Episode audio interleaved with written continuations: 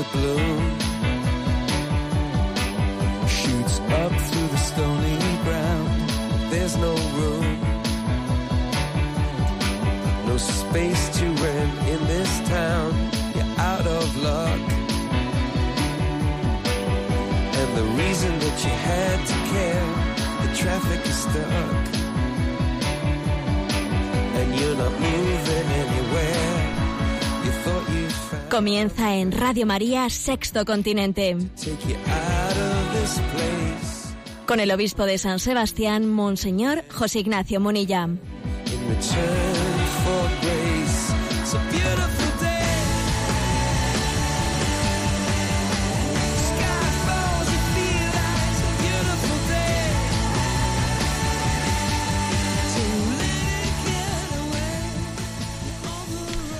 Un cordial saludo a todos los oyentes de Radio María. Un día más, con la gracia del Señor, proseguimos este programa de Sexto Continente que lunes y viernes de 8 a 9 de la mañana realizamos, intentamos realizar en estas ondas de Radio María.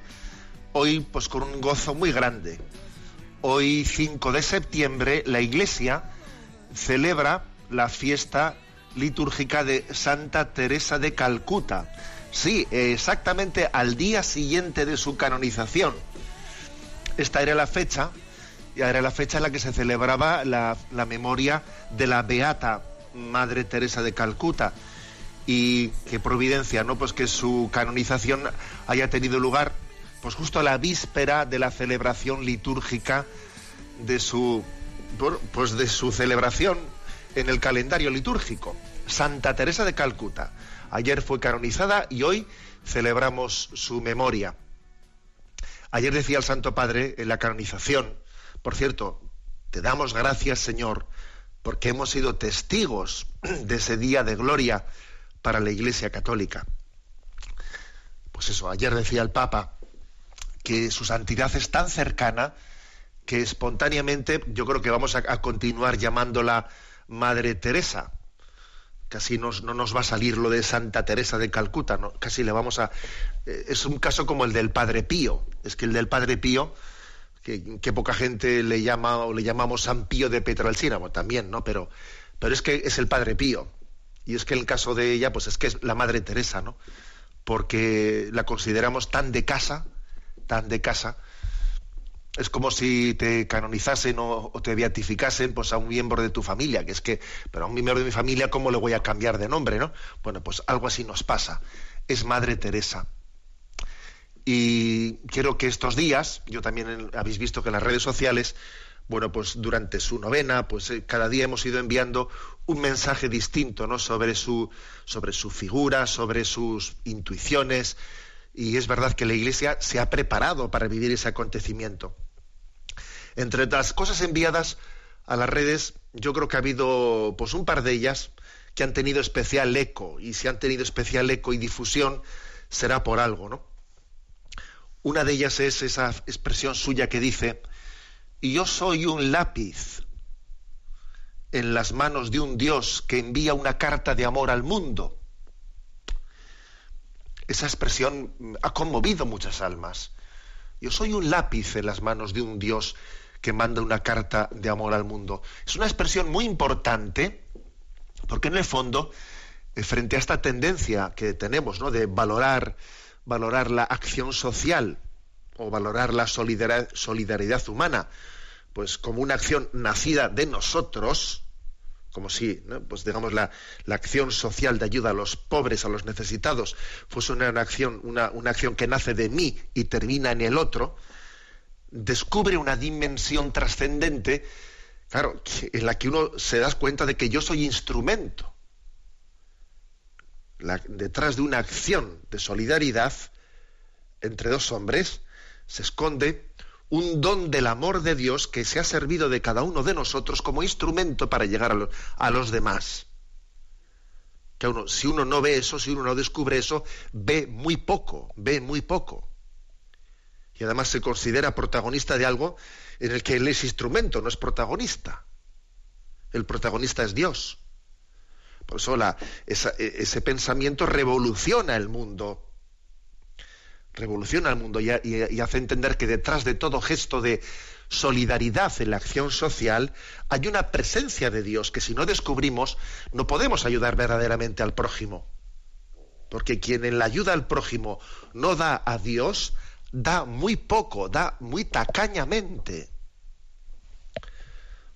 Bueno, pues esa expresión yo creo que es también purificadora de, una, de una concepción, ¿no? A veces de nuestra acción, de la acción social de la Iglesia, de tipo horizontal, que ha, que ha de alguna manera eh, raptado, ¿no? La presencia de Dios en esa acción social que es fundamental y es fundadora y fundante de lo que hacemos. Yo soy un lápiz en las manos de un Dios que envía una carta de amor al mundo. Y el lápiz, lápiz es. Y a veces eh, es un instrumento. Y a veces el, el Señor, para que el lápiz escriba bien, pues le saca punta, ¿no? Y cuando le saca punta, seguro que al lápiz le mortificará, como cuando poda la viña para que dé, más fruto y dé mejor fruto. La poda es dolorosa. Y sí, y en la providencia que Dios tiene con nosotros existe una poda y uno ve que la Madre Teresa de Calcuta ha habido noches oscuras de purificación para que el instrumento pues, sea instrumento y no y no se envanezca es caer en cuenta de la presencia de Dios en, las obras que hacemos, de que con su gracia nos movemos, ¿no? Somos inspirados, movidos por la gracia de Dios, y sin eso lo que hacemos, lo que hacemos no, no lo entendemos en absoluto. Hay una oración en la liturgia que dice, Señor, que tu gracia inspire, sostenga y conduzca nuestras obras, para que cuanto hacemos te tenga a ti como a su fuente y te tenga a ti como a su fin. Yo creo que esto es lo que la Madre Teresa nos ha revelado, que somos instrumentos de Dios para que la misericordia de Dios llegue a todo el mundo, especialmente a los últimos de los últimos, a los que el mundo no quiere. Bueno, pues bendita Santa Madre Teresa de Calcuta, que es un instrumento de Dios para revelarnos esto que los ojos de un mundo secularizado no entienden este mensaje. Bueno, bendito sea Dios. Que, entendamos qué es la caridad, que no secularicemos la caridad, que no reduzcamos la caridad, ¿no? O sea, la acción de la Iglesia a la de una ONG, como tantas veces el Papa Francisco denuncia, denuncia y denuncia, que no somos una ONG, que no somos una ONG. Bueno, pues este es un, es un don. Lo hacemos por Jesús, lo hacemos por Jesús, ¿no? Y eso, esa expresión de la Madre Teresa de lo hacemos por Jesús y lo hacemos por Jesús, eso no va en detrimento en absoluto de la capacidad de amar a todos incondicionalmente, independientemente de su religión, de su condición, de su clase social, etcétera, porque es que Jesús ama, ama con un amor incondicional. Por eso, por el día de Santa Teresa de Calcuta no podemos sino encomendar el programa de Dios a ella este programa de Sexto Continente se lo encomendamos a Santa Teresa de Calcuta y le damos la gracia, ¿no? Le damos gracias, mejor dicho, por unir, por ver cómo en su vida se ha unido lo humano y lo divino, y lo divino y lo, humano, y han sido una sola cosa, una sola cosa. Y aquí hay un caso concreto de lo que dice el Papa Francisco en Evangelii Gaudium, no sé si es el número 261 o 262, por ahí es, ¿no? Que el, Papa habla de cómo se unen, se tienen que unir la adoración perpetua al Santísimo Sacramento y la acción de solidaridad y de compromiso con los más pobres, que no es una cosa o la otra, que las dos tienen que estar íntimamente unidas, por poner dos ejemplos ¿no? de, de, lo que es la, religiosidad, la devoción, la espiritualidad y lo que es la acción concreta de una misericordia que se, que se remanga y que es práctica y atiende a quien está junto a él en necesidad. Bendita Santa Madre Teresa de Calcuta. Bueno, también decir que este fin de semana, además de esa canonización, ha tenido lugar la ordenación del nuevo obispo auxiliar de Valencia. El nuevo obispo auxiliar de Valencia, Monseñor Arturo Ross, que era pues, uno de los vicarios de Valencia, ha sido ordenado por don Antonio Cañizares. Le felicitamos desde aquí. Y quiero señalar algo muy bello, muy bello, que, que eh, lo he leído en Religión en Libertad, ¿no? Y es que este nuevo obispo auxiliar, sabéis que los obispos solemos, cuando somos consagrados, solemos elegir un lema episcopal, ¿no? Cada, mm, obispo tiene un lema episcopal. El de quien os habla es in te confido, en ti confío, ¿no? La expresión del bueno, el escudo episcopal de un servidor es el Sagrado Corazón, entonces en ti confío. Bueno, y entonces, y y el de este obispo auxiliar, ¿cuál ha sido su lema episcopal? Pues con una belleza impresionante, es que resulta que el nuevo obispo auxiliar es nieto de un mártir. Es que su abuelo fue mártir en la persecución religiosa en el año 1936.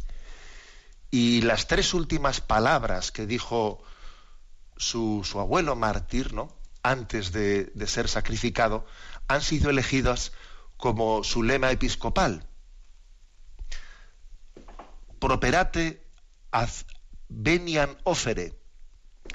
Apresuraos a ofrecer el perdón. Que fueron las palabras que el beato Arturo Ross dirigió a su mujer María y a sus seis hijos antes de ser martirizado por su fe. Les dijo a su mujer y a sus hijos, apresuraos a ofrecer perdón. Vaya palabras, menudas palabras, ¿no? Dirigidas por un esposo o por un padre a unos hijos y a una esposa cuando él va a ser martirizado y esas palabras han quedado en la memoria de esa familia, lo, lo, que no pensaba, ¿no? Aquel hombre que iba a ser martirizado en aquel momento, han pasado 80 años, ¿no? Es que su nieto, su nieto, fíjate, los hijos, eh, los hijos de los que estaban allí escuchando aquello, iban a tener un niño que sería obispo de Palencia, el, cual el obispo guardaría memoria su familia de aquellas palabras que había dicho el mártir antes de ser martirizado y que haría de esas palabras su lema episcopal.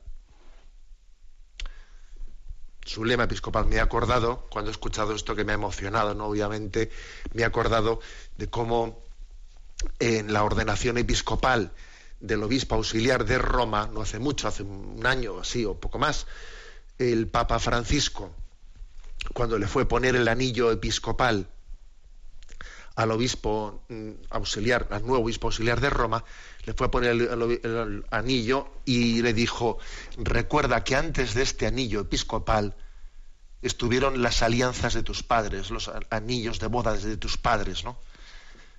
Sin esas alianzas de tus padres el anillo episcopal no existiría. Es decir, tu, tu ministerio sacerdotal, tu vocación ha nacido de la vocación de tus padres. Bueno, fíjate ahí en este caso, ¿no? El lema episcopal de un obispo es, son las palabras que se han guardado en la memoria de esa familia, en la memoria de esa familia, sobre las frases que, que aquel mártir dijo despidiéndose de su mujer y de sus hijos. Les repito el lema episcopal, ¿eh? Dicho en castellano, apresuraos a ofrecer perdón. El mártir las pronunció en valenciano en el dialecto valenciano. Y en latín, properate advenian ofere. Bueno, pues él fue martirizado en Vinalesa. Eh, ah, no, perdón, nació en Vinalesa el mártir y fue martirizado en Moncada eh, en 1936 a los 34 años de edad, que ya está beatificado, es el beato Arturo Ross. Pero bueno, sin, sin perderme por el camino, que también creo que, además de haber vivido este fin de semana la canonización de la Madre Teresa, este episodio creo que es digno de señalar, ¿no? El de la ordenación del obispo auxiliar de Valencia, Monseñor Arturo Ross, y, el de esa elección de ese lema episcopal, que nos recuerda que somos lo que somos gracias a la fidelidad de los, de los que nos han precedido. Y tenemos que estar muy agradecidos, ¿no? pues a las raíces de las que hemos nacido, valorar la tradición que nos ha sostenido. Si somos algo, si somos algo, es porque nos hemos podido subir a los hombros de los que nos han precedido. Y así vemos un poquito más lejos, pero porque nos hemos subido a sus hombros, ¿no? Bueno, pues, pues bendito sea Dios por su, por su don de fidelidad. Vamos a, a, cometer el programa, pero bueno, como esta entradilla ha sido más larga de lo, de lo habitual, escuchamos la canción, algunos me habéis pedido que la repita, la canción de Gonzalo Mazarrasa, que sé que se ha sonado mucho estos días también aquí en Radio María, Pequeña Mujer Blanca, dedicada a Madre Teresa de Calcuta.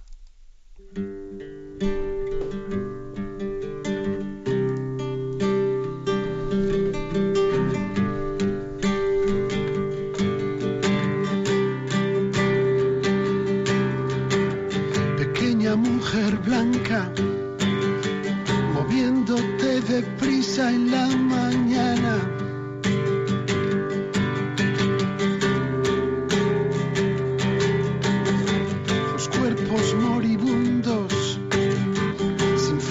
Ya para apartar las ratas,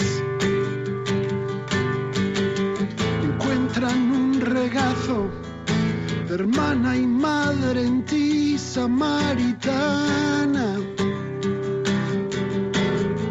La sonrisa de cielo, arrugas en la cara y un rayo de esperanza en tu mirada.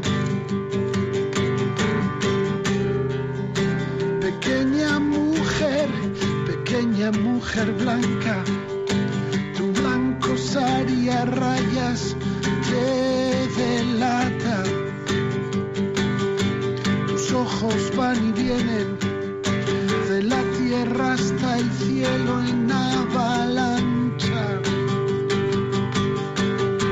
regalando alegrías, sorbiéndote las lágrimas, cerrando las heridas curando las desgracias, mujer de un solo esposo enamorada. Pequeña mujer, pequeña mujer blanca, tus manos retorcidas se entrelazan. Un rosario de cuentas de tanto usar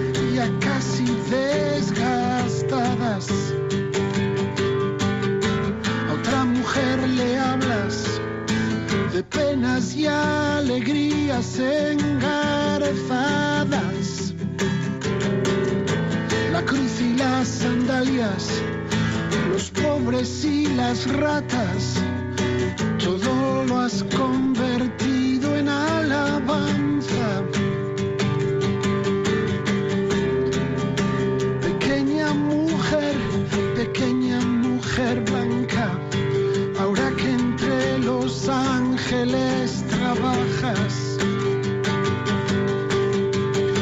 la noche es ya pasada y ves al invisible cara a cara.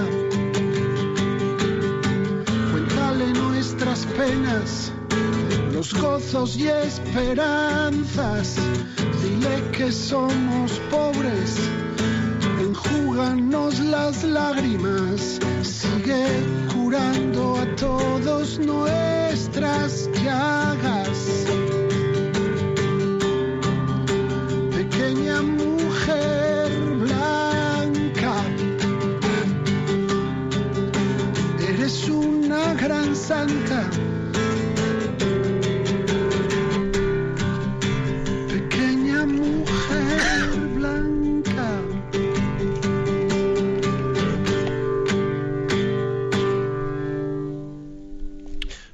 Pues lo dicho, queremos eh, pues celebrar este o realizar este programa de hoy de Sexto Continente, pues en este bajo este manto de alegría y bajo este esta advocación de Santa Teresa de Calcuta. ¿Qué tema así, digamos, principal he elegido para el día de hoy? Bueno, pues he querido mostrar un par de eh, dos hechos de actualidad que nos demuestran cómo la profecía del Señor de que tenemos que estar preparados para la persecución y la incomprensión en unos tiempos en los que el mundo ha dado la espalda a Dios y al dar la espalda a Dios, pues el mundo no entiende nada. Y entonces eh, llega a, a percibir al cristianismo como enemigo. En vez de entender el mensaje de Jesús un mensaje de consolación para el mundo, resulta que ese mensaje de consolación es mal percibido y entonces el, mundo se revuelve, el espíritu del mundo se revuelve contra el cristianismo porque siente en él como un agresor. Es curioso esto, ¿eh? Cuando damos la espalda a Dios, no solo desobedecemos a Dios, sino que creamos idolatrías. Y cuando creamos idolatrías, el camino de la fidelidad a Dios se convierte en sospechoso y subversivo. Esto no es nada nuevo, fue profetizado, ¿eh? fue profetizado por el, por el Señor. Llegará un día en que los que os persigan pensarán que lo hacen pues eh, defendiendo la justicia, incluso pensando que dan gloria a Dios es así. Estamos en un momento en que en nombre, nombre de lo políticamente correcto, en nombre de la dictadura del relativismo, que es lo políticamente correcto, se llega a perseguir al cristianismo. No se, no se le comprende, etcétera, ¿no? Es curioso, ¿no? O sea, llegará un día en que se acusará a las palomas de atacar a las escopetas que les disparan. Eso parece una broma, ¿no? No, no, eso no es una broma. Eso es así, eso estaba profetizado por el Señor, eso está ocurriendo. Y quiero poner un par de ejemplos, ¿no? Un par de ejemplos que han ocurrido la semana pasada, casi han coincidido en el tiempo, y bueno, pues ha sido impresionantes, la verdad. A mí voy a reconocer que he dicho, fíjate tú la que, la que nos viene aquí, la que nos viene en este, en este nuevo momento cultural, ¿no? En el que la dictadura del relativismo no entiende el cristianismo, o casi lo, lo percibe como una agresión, ¿no? Bueno, los dos casos son los siguientes. Eh, pues ya son siete, ocho días que, que se produjo en Argentina, en torno al Carmelo de Nogoyá, en Argentina, se produjo bueno, pues una, pues un, hecho increíble, y es que eh, aconteció que en aquel lugar, eh, pues en aquel lugar, una, es un Carmelo, así de, nueva construcción, que creo que tiene unos 25 años el Carmelo, más o menos, eh, de las eh, eh, pues, lo que allí se podría llamar ya un Carmelo ya consolidado, para nosotros sería nuevo, porque fíjate tú, un Carmelo bajo la advocación de la Virgen del Carmen, de 25 años diríamos que es nuevo eh, creo que son unas 15 o 16 carmelitas las que, o 17, 18 las que allí están, no muy mayores, porque claro, con 25 años del Carmelo solo muy mayores pues no pueden ser, y con ciertas, y con vocaciones, con algunas novicias, etcétera. Bueno, pues resulta que en un semanario, en un, en un semanario llamado Análisis, se publicó un reportaje de un periodista que él no, no citaba eh, fuentes, ¿no? pero que se supone que había que había entrevistado a una, una o dos, no se sabe, él dice una o dos, desde luego entre, será una o dos o ninguna, pero vamos, o sea, él dice una o dos eh, religiosas o postulantes que habían entrado en el convento y luego habían salido, y entonces él hacía un reportaje en esa revista, un reportaje de, de, lo que era la vida de esas religiosas, diciendo que eran torturadas, que se les privaba de libertad, que estaban reducidas a, la servidumbre, que estaban mal alimentadas, y contaba así pues todo eso. Pues, fíjate tú, la, la, clausura la decía como estaban reducidas a la servidumbre, que se torturaban, que no comían, que no sé qué, que no sé cuántos. ¿no? Eso lo publicó un periodista de ese semanario Análisis. Por cierto, ese periodista que había hecho una labor de investigación una labor de investigación. Bueno, en su labor de investigación no se le había ocurrido, por ejemplo, ir un día al convento y hablar con la superiora, no. Eso hasta ahí no había llegado la investigación, ¿sabes? Bien, eso, eso lo digo yo entre paréntesis que soy un poco malo. ¿eh? Bueno, salió la publicación del semanario de análisis y el fiscal del lugar, el fiscal, ni corto ni perezoso, porque no había habido ninguna denuncia, nadie había ido al juzgado a presentar ninguna denuncia, ¿eh? Y esas jóvenes supuestas eh, adolescentes que habían salido, no, ni ese periodista, nadie había presentado una denuncia. Bueno, pues el, el fiscal del lugar, de oficio, al leer en ese semanario análisis, al leer ese reportaje de investigación de un periodista, de oficio decidió acometer el tema y entonces, claro, pues como él tenía que defender a la, eh, ciudadanía del mal de este mundo, envió a 50 policías de las brigadas especiales que rodearon el, el monasterio el, de Carmelitas, cortaron las calles, cortaron las calles para hacer una intervención y entrar dentro del monasterio, como si hubiesen allí eh, rodeado a un grupo del ISIS, una cosa así, ¿no? y, estuviesen allí, pues eso, con, con, eh, con armas preparando para su entrada. Y bueno, imaginaros para las carmelitas lo que pudo ser el que llegase allí unos policías con el fiscal, las otras no sabían ni de, ni- pero de qué están hablando ahí fuera. Supongo que dirían, pensarían que vendrían a robar o lo que fuere, ¿no? Cuando allí se identificaron y dijeron que tenían una orden judicial para entrar, pues entonces la, la priora dijo, oiga, mire usted, claro, eso a través del torno, claro. ¿eh? Porque cuando uno sabe lo que es un carmelo, bueno, están hablando detrás de un torno. Y entonces eh, le dijo, oiga, nosotros estamos bajo clausura papal. Perdone, yo voy a llamar a mí, a nuestro obispo, voy a llamar a nuestro obispo y le, voy a pedir permiso para abrir la puerta, arreglar.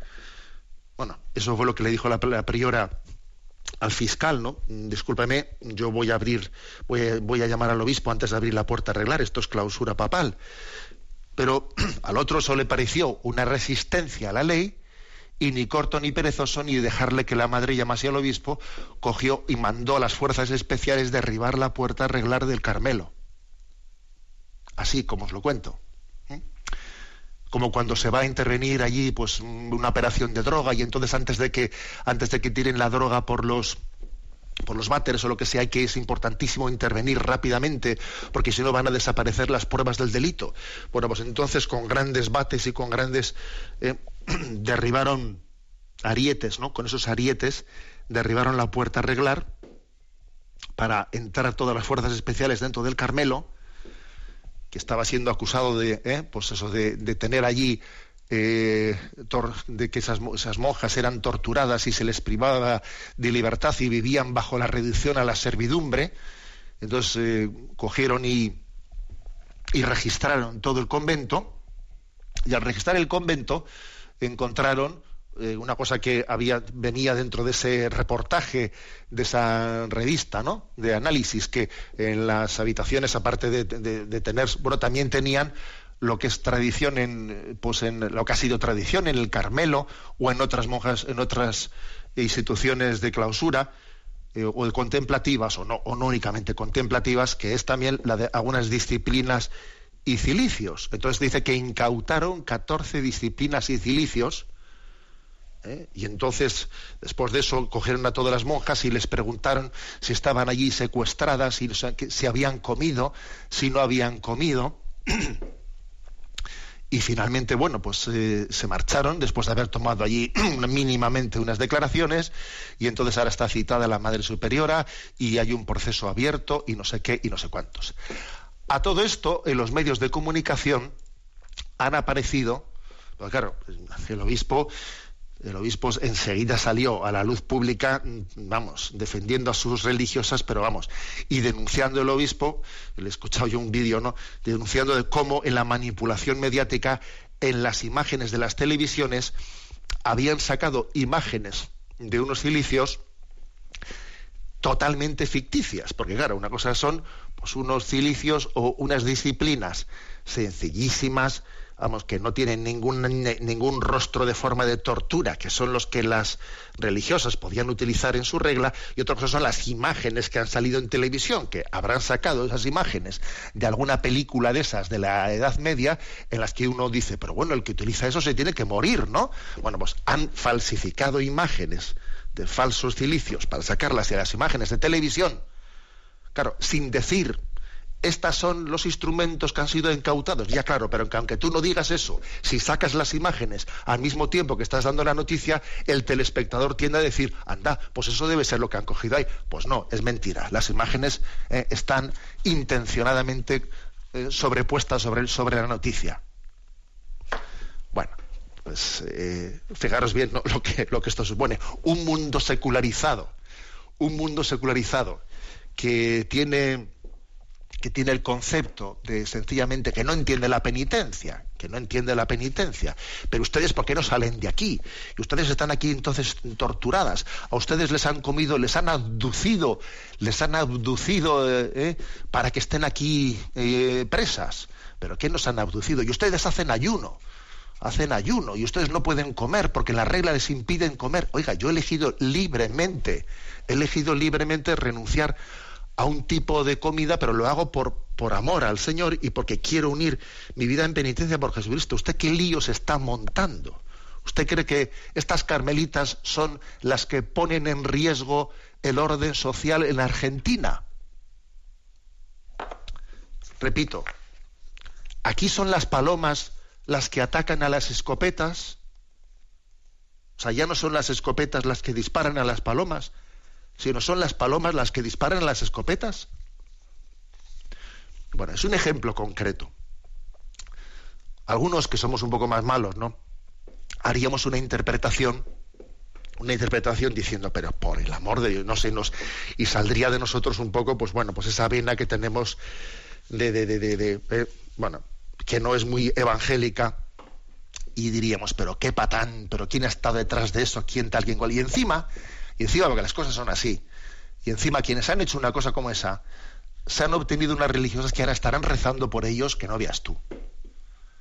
Encima, quiere decir que la reacción de estas religiosas, en vez de ser, ¿eh? en vez de ser de, pues la de, la de intentar devolver la patada en el tobillo, pues nada, pues estas religiosas estarán ahora rezando por ese fiscal que no veas tú. Y estarán ahora rezando por ese periodista que no veas tú. Y estarán rezando por aquella joven que posiblemente, pues alguna candidata, a una que fue pretendiente al Carmelo, que fue a por allí, que también vete tú a saber cómo tendría su equilibrio psicológico, que luego salió y un periodista la utilizó contra ellas y estarán rezando contra ellas que no veas tú. Y, y esto ha llevado, ha conllevado pues varias cosas. Por una parte, además de, la actuación del obispo del lugar, que creo que ha sido valiente y se ha puesto en primera línea delante de los medios de comunicación defendiendo a sus religiosas con toda su alma y diciendo están ustedes desquiciando y no entendiendo, no, no entendiendo lo que es la lo que, lo que es el sentido de la vida contemplativa. Además de eso, el arzobispo de La Plata, Monseñor Héctor Anger, que ya le conocéis aquí, porque recientemente también en un programa leí una carta suya, pues muy valientes, titulada La fornicación, escrita a raíz de del bueno pues de los del conocimiento que hemos tenido del, desmadre del desmadre que existió en la en la ciudadela olímpica en las Olimpiadas de Río de Janeiro. Él escribió esa carta. Bueno, pues de nuevo, eh, Monseñor Héctor Anger eh, Ager, perdón, arzobispo de La Plata, escribió de nuevo una carta pastoral que la tenéis en Infocatólica, eh, titulada El Carmelo de Nogoyá y la penitencia. El Carmelo de Nogoyá y la penitencia. Una carta muy interesante, eh, en la que él se ha dado cuenta que como el mundo, el espíritu mundano, se escandaliza ante la penitencia, porque claro, que unas, que unas mujeres hayan renunciado eh, a, pues a pasear por la calle, ¿no? Y vivan en, en clausura. Es que el mundo, el mundo eso puede llegar no solo a no entenderlo, sino que le puede parecer que les han abducido y que son personas que han perdido, que han perdido la, libertad. Es que el mundo actual le, o puede mezclar o confundir a esas mujeres con unos fanáticos del ISIS. Es que es curioso dónde estamos, porque hemos llegado a perder nuestras raíces cristianas hasta ese punto hasta ese punto. Y claro, cuando se habla de una renuncia, ¿eh? de una renuncia, eh, pues por ejemplo, de un sacrificio, decir, bueno, pues voy a vestir, pues las, religiosas eh, visten un tipo de hábitos que son ásperos, que son bueno, o sea que nosotros estamos aquí cayendo en un mundo en el que todo tiene que ser máxima comodidad, ¿no? Pues unas prendas en las que todo sea súper cómodo, que nada me roce, que no sé qué. Bueno, y claro, y las religiosas visten unas prendas que, son así para que les cause, eh, para que les cause incomodidad. Eh, es que, es que hemos perdido el espíritu, el espíritu de, de lo que es la tradición cristiana de saber asumir, ¿no? Una determinadas incomodidades como pequeños signos pequeños a través de los cuales unirnos al Señor. Bueno, pues unirnos a la pasión de Jesucristo, porque si nosotros no somos copartícipes de la pasión de Jesucristo, que Jesús abrazó voluntariamente, no terminamos de entender la ley de la cruz de Cristo. Bueno, pues entonces, eh, Monseñor Héctor Aguer, arzobispo de La Plata, digo que ha escrito una catequesis muy bonita titulada El Carmelo de Nogoyá y la penitencia, en la que explica qué es la penitencia. La negación de nuestra propia comodidad, la negación de, del gusto, de saber ofrecer pequeñas renuncias y mortificaciones ofrecidas al Señor por amor a Él. son conceptos básicos, el A, B, C, pero que es que en este mundo del hedonismo, de la comodidad y del placer, pues bueno, pues no se entienden. Por cierto, luego este mundo hace muchas cosas, muchas cosas no desde esta perspectiva de amor, sino anda que, pues anda que en este mundo no hay que si piercings, que si tatuajes, que si no sé qué. No, pero eso no les parece una agresión al cuerpo, ¿sabes? Eso no, eso no que si prácticas sadomasoquistas eh, eróticas, que si no sé qué, no, no, pero eso no, eso no es una falta de respeto al cuerpo, ¿sabes? Eso no. O sea, es, curioso.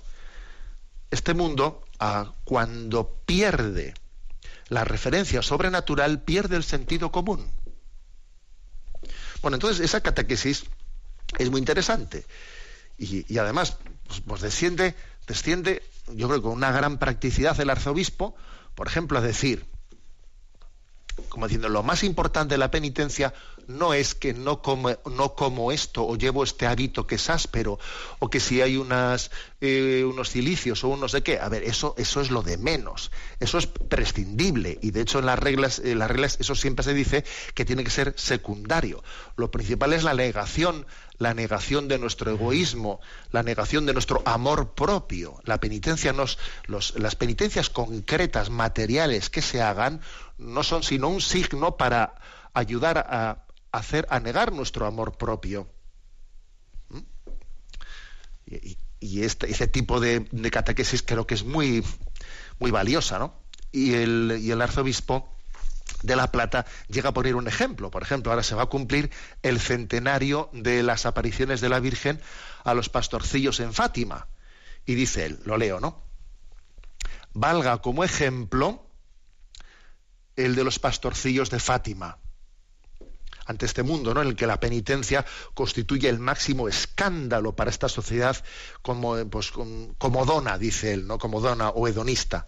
Bueno, pues tres pequeños niños en el año 1917 vieron a la Virgen, ¿no? Eran tres niños humildes. Nadie en la iglesia, ni en su parroquia, ni en sus hogares les había hablado de, de las penitencias. Sin embargo, ellos sintieron que debían de hacer sacrificios después de haber visto a la Virgen y empezaron a hacer sacrificios. Es curioso. Y se ceñían una soguita a la cintura, buscando con ello ofrecer, estoy leyendo la carta del obispo, ¿eh?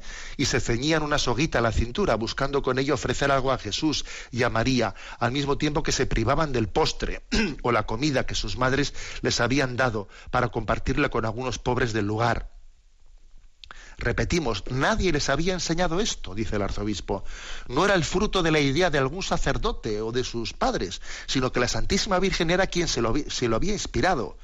Y por eso esos pequeños sentían la necesidad de, poner una incomodidad en su propio cuerpo para ofrecerla por los pecadores. La misma Virgen, la Señora del Cielo, les indicó que no durmieran con esa cuerda, puesto que podría hacerles mal pero fue la Virgen Madre de Cielo la que les inspiró a esos niños también, ¿no? El, sentido de la penitencia, de la mortificación. Bueno, pues todo un caso emblemático. Ahí tienes tú a las fuerzas de seguridad, ¿eh? Eh, con 50 policías especiales, porque seguro que no había en toda Argentina un caso más urgente, ¿no? Pues como se ha publicado sin ningún tipo de denuncia, se ha publicado un, pues un reportaje ¿no? de un periodista, que ha hecho una investigación. Fíjate qué investigación habrá hecho que ni siquiera se le ocurrió hablar con, la, con las religiosas del convento y allí que el fiscal envía ¿eh? Eh, a todo un, ejército no para derribar la puerta del Carmelo y ahora, ahora, ya ves tú qué lío, qué lío tienes. Abre un proceso que el fiscal ha dicho, bueno, esto va a ser muy largo. Claro, va a ser muy largo porque si fuese muy corto y, se archiva inmediatamente, esto que es lo que va a ocurrir obviamente, pues es que el fiscal hace el ridículo. Y entonces, por lo menos, si pasamos un poco de tiempo y entonces mareamos la perdiz, entonces uno mm, mm, pues está un poco eh, pues escondiendo sus vergüenzas. Pero mientras tanto, mientras tanto se ha sembrado, se ha sembrado la sospecha. Pero sin embargo, como el Señor es el, el Señor de la historia, sin duda alguna lo ocurrido en este Carmelo hará un bien grande. Por ejemplo, esta catequesis que ha escrito el, arzobispo de La Plata, el Carmelo de Nogoyá y la penitencia es una carta excelente por la que mucha gente se enterará de qué es la penitencia, de una manera equilibrada, bien explicada. ¿Eh? Y también vamos a decir una cosa, que las carmelitas han accedido a una cosa que supongo que se le habrá pedido su obispo, y creo que han hecho muy bien, que es permitirles en este lío, permitirles pues que vaya una cámara ahí al locutorio y que les grabe su testimonio. Oiga, ustedes están aquí abducidas, ustedes están aquí muertas de hambre, están ustedes aquí con, con la cabeza para allá, o cómo están ustedes. Y entonces han colgado en YouTube, en YouTube, este testimonio, que lo voy a poner. el, audio no es que sea muy bueno, pero bueno, mm, digamos, ya nos ayudarán ahí desde, desde la emisora para subir un poco lo que haya que subir. Son siete minutitos ¿eh? y cinco minutitos y lo, escuchamos. Testimonio de las Carmelitas de Nogo ya grabado en, en, el locutorio después de que ha acontecido todo lo que ha acontecido. Feliz de estar aquí en el convento, sobre todo en el convento de Nogoyá, porque fue una elección que hice, que realicé, que Dios me llamó a esta vida y, este, eh, lo sentí así de entregarme por, por, la Santa Madre Iglesia, por las almas, por la santificación de los sacerdotes. En ningún momento me sentí obligada, todo lo contrario, cuando llegué a este monasterio y me recibieron las hermanas, para mí fue una alegría tan grande porque sentí que Dios me quería aquí y me quería para siempre. Así que para mí no es una tortura, todo lo contrario, para mí es vivir en alegría, es vivir en Dios entregado totalmente por, todo, por todas las almas. Eh, así que me siento totalmente feliz y, y, espero que toda la gente lo comprenda, que no estamos torturadas, todo lo contrario. Soy la hermana Bernardita de María Inmaculada. Hace 29 años que entré, entré en el convento de Concordia y desde chiquita que comenzó mi vocación a los 5 años siempre me atrajo la vida justamente de penitencia. ¿Por qué? Porque la vida de penitencia es la que me refleja a mi esposo Cristo, porque donde Él más amó a la humanidad y a su Padre fue precisamente en su pasión y en la cruz. Y eso es lo que a mí siempre me atraía, aún desde chiquita me atraía lo que era la parte de mortificación. O sea que yo ya desde chica la, conocía esa parte, pero como, como eh, la parte del lado de, la de redención, ¿no es cierto? ¿No? Una dimensión distinta a la que se está hablando como de tortura. Esa palabra creo que no cabe en la vida religiosa, no cabe en una vida de penitencia monástica, porque eso, eso es libre eh, lo elegí libremente y soy feliz, es libremente, eso no, no, se impone. Incluso si uno tiene un problema físico y no lo puede, no puede utilizar esa penitencia, no es necesaria. Tiene otras penitencias que, uno puede utilizar, eh, uno, uno mismo imponerse las mortificaciones propias, ¿no es cierto? Tantas cosas que uno puede ofrecer para la redención del mundo. Esa es mi vocación, ¿no es cierto? Estoy entregada para, eh, para la salvación de las almas, por la conversión de los pecadores. Y, esa, eso fue lo que me llenó a mí toda mi vida y fui feliz desde que entré en Concordia y nunca vi todas las cosas que se, nunca viví, todo lo que se va diciendo de lo que a nosotros no, nos hacen, no es así. La madre es una madre para nosotros. al contrario, ella siempre está preocupada por lo que estamos necesitando. siempre está eh, más bien en el plano de lo que, lo que nos hace falta y, no de lo que nosotros podemos no estar dando, ¿no es cierto? Al contrario, está siempre tratando de amarnos y de enseñarnos a amar. Así que es una vida llena de, de calidad la que vivimos nosotras. Yo lo viví desde que entré. Nunca vi nada de lo que dicen, ni tampoco conocí lo que eran las torturas. Así que quisiera que transmitirle a todos, ¿no es cierto?, la alegría, la paz, la serenidad que vivimos y lo hacemos con libertad. Y la vida de penitencia es una vida que está reglamentada en nuestras constituciones, que las conocemos antes de entrar, o sea que las asumimos libremente y que no son como se expresan, eh, nada que ver, ¿no es cierto? Este, así que los invito a todos, a los jóvenes, que no tengan miedo de entregarse a Cristo porque Cristo vale la pena. Este, Cristo llena, Cristo es todo y Cristo es la verdad. Creo que ese es el tema un poco que, falta poner en la vida del hombre de hoy, es la verdad. Se alejan de la verdad, se alejan de Dios y por eso suceden todas estas cosas, ¿no es cierto? Yo creo que, si yo, por ejemplo, nacería de vuelta, nuevamente sería carmelita. Para mí sería una felicidad eh, consagrarme totalmente a Dios en el candela. Y también quiere, yo quisiera, quisiéramos todas, ¿no es cierto? Creo que lo tenemos en el corazón, agradecer todo lo que nos han acompañado en estos momentos tan difíciles, que fueron muy, muy difíciles. Nunca, nunca me imaginé llegar a vivir una cosa así porque ser tratado como, como medio como criminales no es, no, nunca creí yo llegar a vivir algo así, pero quiero agradecer, queremos agradecer realmente a todos los que sean, primero el Señor, nuestra Madre, primero que nos dio un testimonio de fortaleza y, de maternidad hacia cada una de nosotras, que estaba preocupada por nosotras, por cada una, que, que no nos preocupemos, que no nos asustemos, que al contrario estuvimos todas muy unidas y primero agradecer ese don de, nuestra madre que realmente fue un testimonio para nosotras de fortaleza. Y después agradecer también al señor arzobispo, fue como un padre, enseguida nos auxilió, nos brindó su ayuda.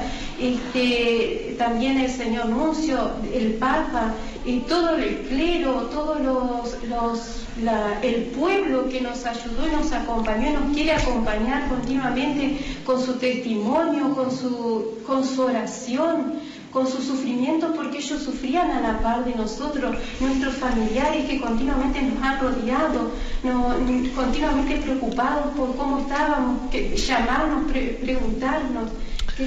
Bueno, dejo aquí ese, ese testimonio que está eh, colgado en YouTube, lo podéis buscar, quien busque Carmelo de Nogoya, el, testimonio que han dado las religiosas. Pues eh, es, un, es, un, ejemplo concreto, ¿eh? es un ejemplo concreto de cómo pues el mundo puede llegar a no entender, a no entender. Decía al comienzo del programa que cuando damos la espalda a Dios, no solo desobedecemos a Dios, sino que creamos idolatrías. Y cuando creamos idolatrías, el camino de la fidelidad a Dios se convierte en sospechoso y subversivo. Y lo profetizó el Señor. Llegará un día en que quienes os persigan piensen que lo hacen defendiendo el bien.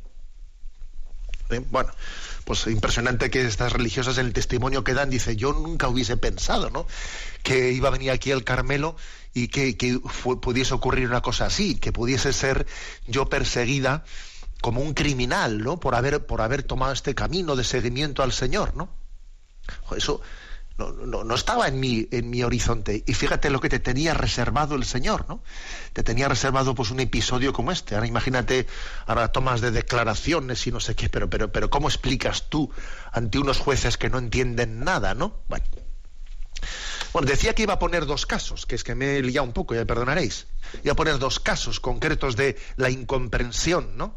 y la persecución desde la dictadura del relativismo al cristianismo. Uno es este, que acabo de decir, ¿no? lo que ha acontecido pues hace siete días en el Carmelo de Nogoya, y otro es el que ha acontecido en España, porque España, en España estamos en las mismas, en las que, claro, acto seguido de la entrada en vigor eh, el 11 de agosto de la ley en, en la Comunidad Autónoma de Madrid de la ley contra la EGTB-fobia, de la cual, por cierto, ya sabéis que dediqué un programa específicamente eh, a hablar de ese tema y de la nota que habían publicado los obispos de Getafe y de Alcalá a ese respecto, bueno, pues claro, lo que, lo que era de prever, acto seguido de la publicación de, esa ley y, supuesto, pues que en esa ley tiene, tiene unos apartados, ¿no?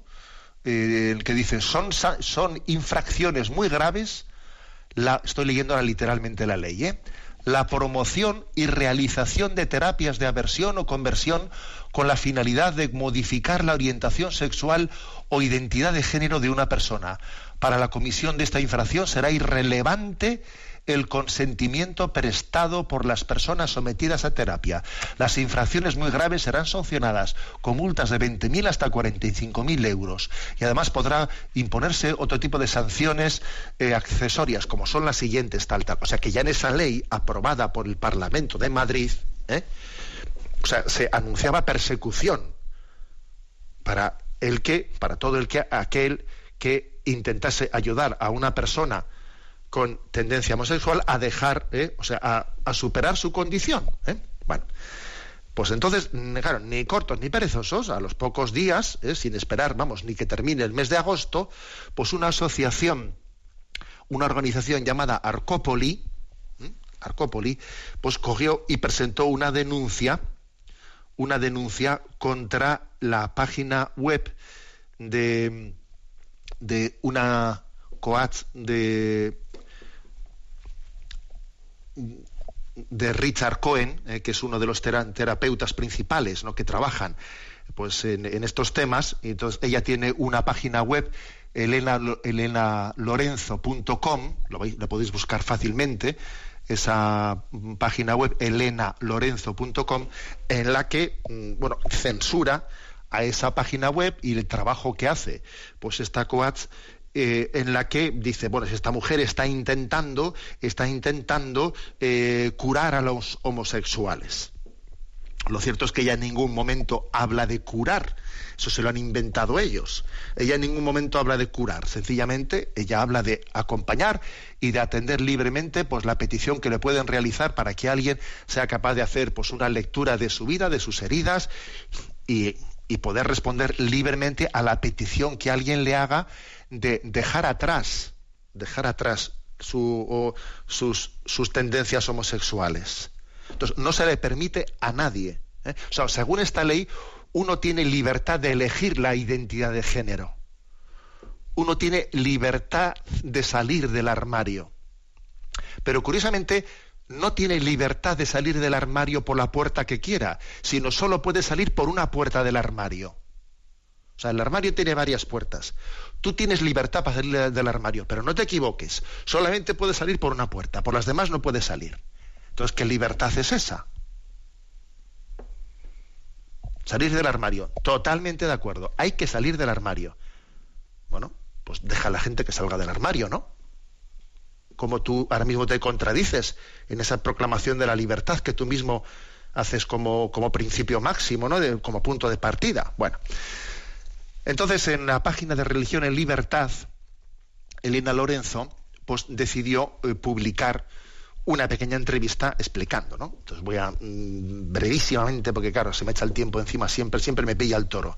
Yo, digo que soy de los que corro, no sé si corro delante del toro o detrás del toro, como suele decir un sacerdote conocido. Bueno, eh, ella viene, viene, viene a decir, vamos a ver, me salto cosas. Podéis leer eh, la entrevista tanto en Religión en Libertad como en la página de lenalorenzo.com. ¿eh?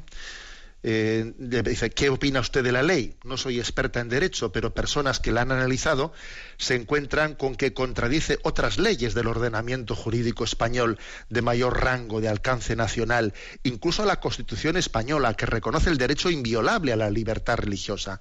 Esto en Madrid se ha vulnerado la asociación Arcópolis le preguntan, según aparece en medios de comunicación, te acusa de ofrecer en tu página web una cura para la homosexualidad. Ella dice, no entienden lo que leen. Ofrezco, y lo escribo claramente, si la persona lo desea pueda dejar atrás la homosexualidad. Nunca hablo de cura, sino que ofrezco ayuda para lograr, hablo de dejar atrás. Es igual que decir que si una persona que descubre su orientación homosexual y sale del armario, está dejando atrás la heterosexualidad en la que vivía. ¿Mm? Y como en la página web que tiene ella, pues da testimonios testimonios de personas que como esa terapia les ha ayudado, les ha ayudado, etcétera, etcétera, pues le, le, acusan de testimonios falsos y responsables y dice, esos testimonios son totalmente reales, han sido publicados con autorización de las personas, lógicamente guardando su confidencialidad, etcétera, etcétera, etcétera, etcétera. ¿no? Bueno, la, entrevista es interesante. Bueno, yo como me parece, eh, he puesto dos ejemplos, disculpadme que el segundo no haya tenido tiempo a, a desarrollarlo, pero bueno, como ya tuvimos ese programa monográfico, era de prever ¿eh? que esto iba a ocurrir, porque una ley como esa, con esos artículos, no se hacen para no disparar.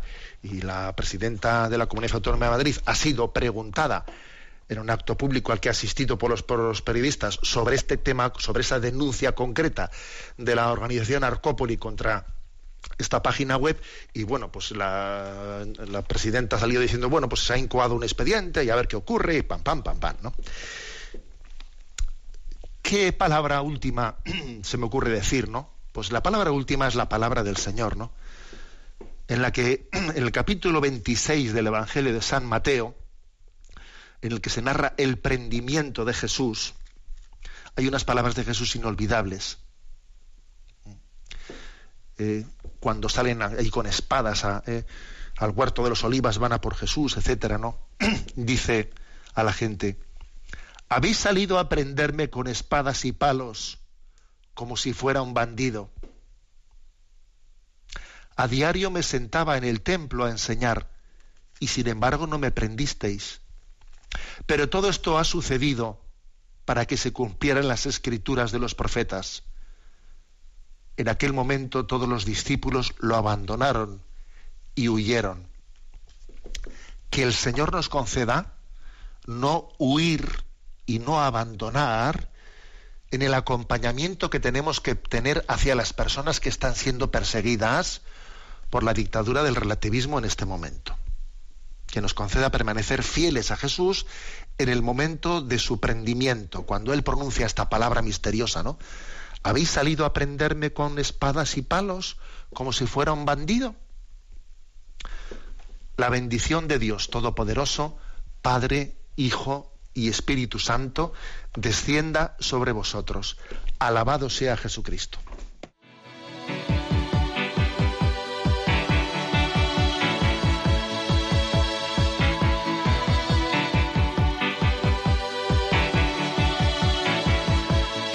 is a bloom shoots up through the stony ground. There's no no space to rent in this town. You're out of luck, and the reason that you had to care, the traffic is stuck, and you're not moving anywhere. You thought you found a friend. Han escuchado en Radio María Sexto Continente, un programa dirigido por el obispo de San Sebastián, Monseñor José Ignacio Monilla.